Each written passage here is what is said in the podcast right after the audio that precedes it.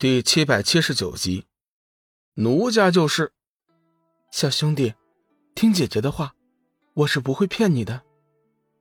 三清尊神确实是伪君子，真小人。你杀了他们，是为天下苍生、万物生灵造福。龙宇略微犹豫了一下，道：“四位前辈，我有个要求，不知道该不该说。”界神点了点头。小兄弟，但说无妨。龙宇道：“我想四位前辈答应我，在我没有弄清楚三清尊神的为人之前，准许我暂时先不要动手。”界神二妹道：“如果事实证明，我们说的全是真的，你必须要第一时间灭了三清尊神。”龙宇点头道：“这一点，请前辈放心。”我是不会忘记的，小兄弟。既然如此，本座就答应你。不过最长期限不能超过半年，否则的话，一旦错过了五行颠倒、乾坤大变，以你现在的力量，很难是他们三人的对手。界神想了一下，说出了自己的意见。龙宇急忙道。前辈放心，半年时间足够了。龙宇想到了曾经在弱水之边结拜的上清天护法神将恒月，三清尊神为人究竟如何？恒月一定是知道其中的详情。只要自己到了仙界，设法找到恒月，一切就会真相大白。敢问前辈和三清尊神到底有何仇恨？龙宇突然问道。界神的脸色变了几变，犹豫再三，道：“小兄弟，你若真有兴趣，想知道我们之间的事情，不妨等你见到三清尊神，亲自问他们吧。”龙宇知道界神一定是不想重提当年的事，也不勉强，道：“既然如此，在下就告辞了。明天子时，还请前辈打开仙界通道。”与我方便之门，小兄弟，你先别着急。界神道：“小兄弟，我看你暂时还走不了。”龙宇急忙问道：“前辈，你这是何意？”界神怕龙宇误会，急忙解释：“小兄弟，听我把话说完。就在你们修炼的这段时间，不二法界。”先后来了三波找你们的人，如今他们就在不二法界。我曾答应过他们，等你们修炼结束之后，介绍你们认识。我希望你能多留几天。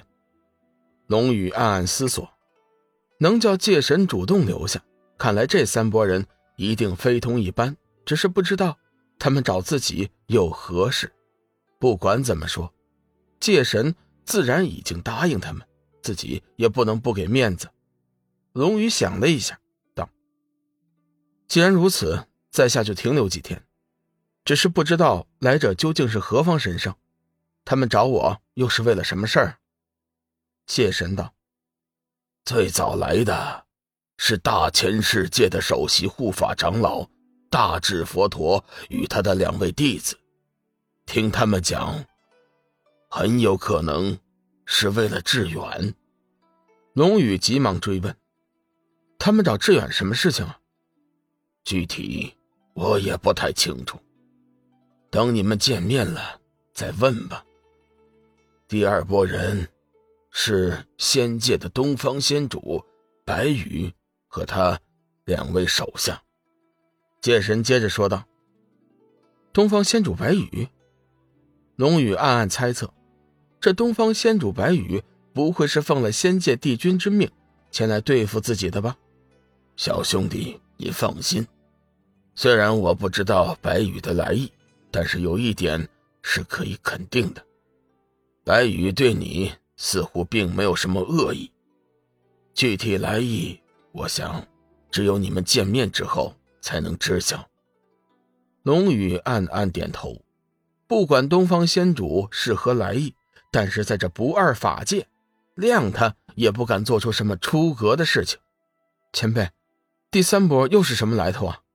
是黑暗之渊的三公子和四公主。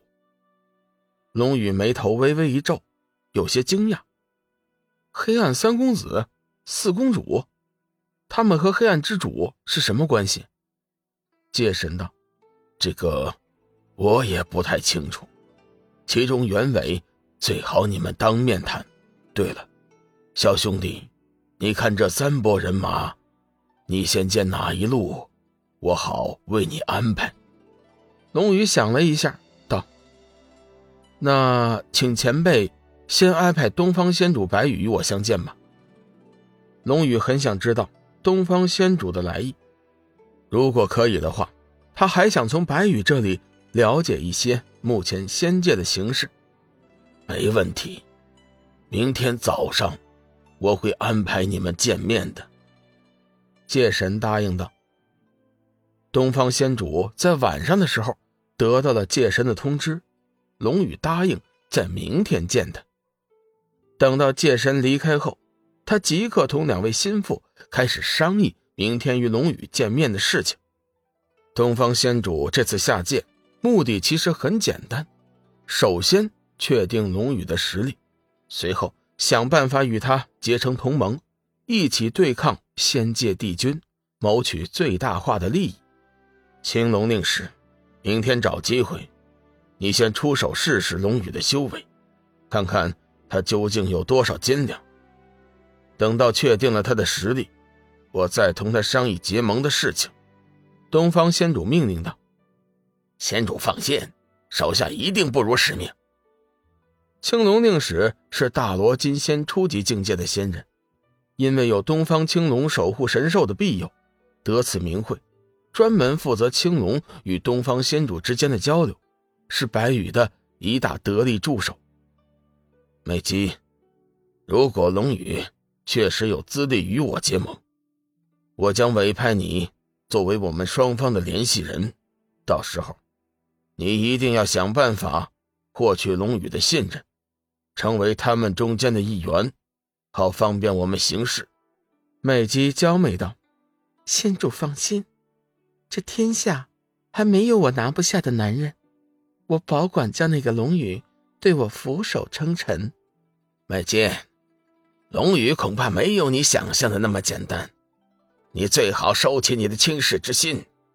顺便告诉你一声，曾经在仙界引起轰动的幻月仙子，如今就是他的妻子。幻月仙子的容貌绝对不在你之下，大意轻敌，你会付出代价的。青龙令使提醒道。魅姬冷哼一声。似有不悦，哼，青龙令使，何必长他人志气，灭自己威风？幻月仙子有什么了不起的？你不懂男女之事。